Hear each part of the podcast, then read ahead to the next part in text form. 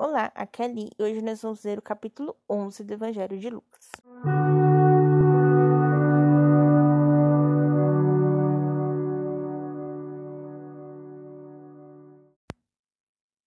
Bem-vindos aos Novenáticos e hoje nós vamos ler o capítulo 11 do Evangelho de Lucas. O Pai Nosso. Jesus estava rezando em certo lugar. Quando terminou, Disse-lhe um de seus discípulos: Senhor, ensinai-nos a rezar como João ensinou a seus discípulos. E ele lhes falou: Quando rezardes, dizei: Pai, santificado seja o vosso nome. Venha a nós, venha vosso reino. Dai-nos cada dia nosso pão cotidiano. E perdoai-nos nossos pecados, porque também nós perdoamos todo o nosso devedor e não os deixeis cair em tentação. Confiança na oração. E disse-lhes: Se alguém de vós tiver um amigo e for procurá-lo à meia-noite para dizer-lhe: Amigo, empresta-me três pães? Porque um amigo me chegou de viagem e não tenho nada para lhe oferecer. E se lá de dentro o amigo responder: Não me incomodes, a porta já está trancada e eu e meus filhos já estamos deitados. Não posso levantar-me para te dar os pães? Eu vos digo, mesmo que não se levante para dar-lhe os pães por ser seu amigo, ele acabará levantando-se por causa da sua importunação para dar-lhe tudo o que precisa. Pois bem, eu vos digo: pedi e vos será dado, buscai e achareis, batei e vos será aberto. Pois todo aquele que pede recebe, quem procura encontra, e, e ao que bate se abre. Qual é o pai entre vós que, se o filho pedir um peixe, lhe dará uma cobra em lugar do peixe? Ou se pedir um ovo, lhe dará um escorpião? Se pois, se pois vós, que sois maus, sabeis dar coisas boas a vossos filhos, quanto mais o Pai do céu dará o Espírito Santo aos que lhe o pedirem. A cura do possesso mudo. Jesus estava expulsando um demônio que era mudo. Quando o demônio saiu, o mudo começou a falar, e as multidões ficaram maravilhadas. Mas alguns deles disseram: É pelo poder de Beuzebu, chefe dos demônios, que ele expulsa os demônios. Outros, para submetê-lo à prova, pediram-lhe um sinal do céu. Mas Jesus, conhecendo seus pensamentos, disse-lhes: Todo reino dividido contra si mesmo está arruinado, e uma casa dividida contra si mesma cairá.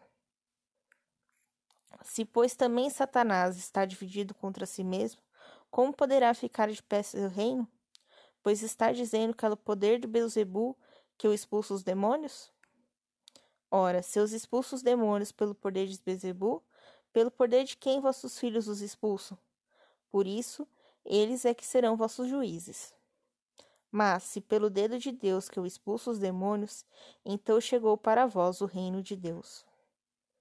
Quando um homem forte e bem amado, armado, guarda seu palácio, seus bens estão em segurança. Mas, se surgir outro mais forte o subjugar, toma-lhe as armas em que confiava e reparte seus despojos. Quem não está comigo está contra mim, e quem não somar comigo espalhará. Quando o espírito imundo sai de uma pessoa, vagueia por lugares desertos, procurando descanso. Não encontrando, diz: Voltarei para minha casa de onde saí. E ao voltar, encontra varrida e enfeitada. Vai então buscar outros sete espíritos piores do que ele. E eles voltam e nela se instalam. E a última condição daquela pessoa fica pior que antes. Felicidade do discípulo. Quando assim falava, uma mulher levantou a voz no meio da multidão e, lhe disse: Feliz o ventre que te trouxe e os seios que te amamentaram. Mas ele respondeu: Felizes ante os que ouvem a palavra de Deus e a observam. O sinal de Jonas. Crescendo a multidão, Jesus começou a dizer: Esta geração é uma geração perversa. Está pedindo sinal, mas não lhe será dado sinal, a não ser o de Jonas.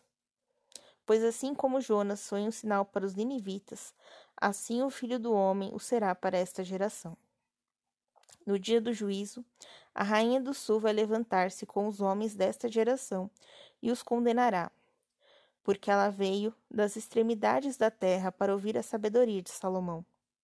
E aqui está alguém maior que Salomão.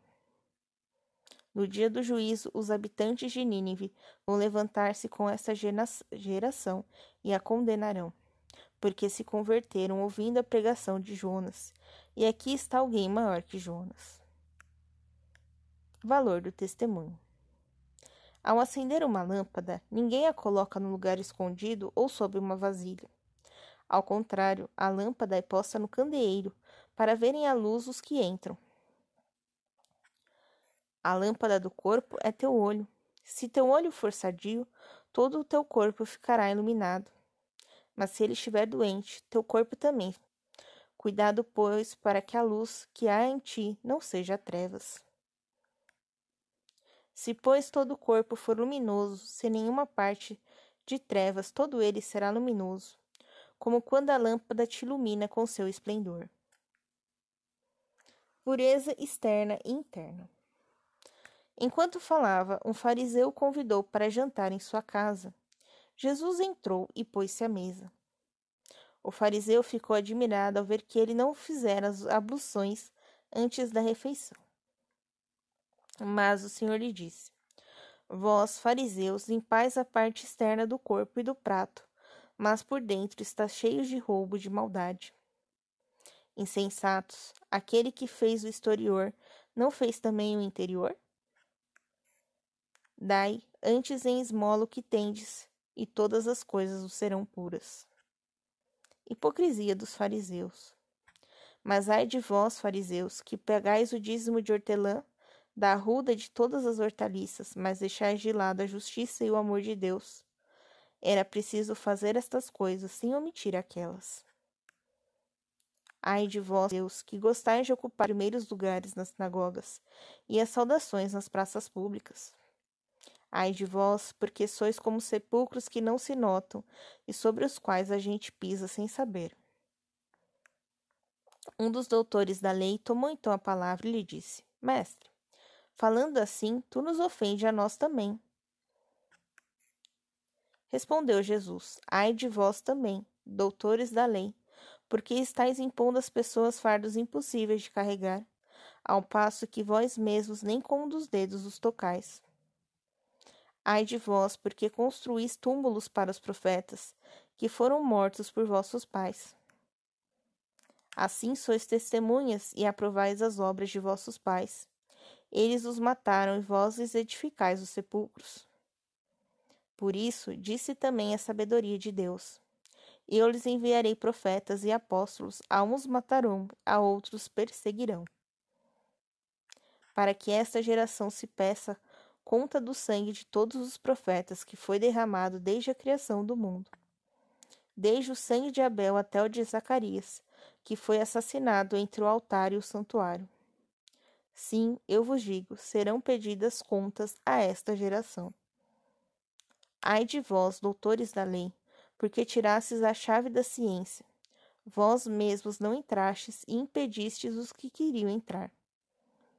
Quando Jesus saiu, os escribas e fariseus começaram a persegui-lo, duramente a importuná-lo com inúmeras perguntas, armando-lhe ciladas para surpreendê-lo em alguma palavra sua. Que a paz de Cristo esteja convosco e o amor de Maria.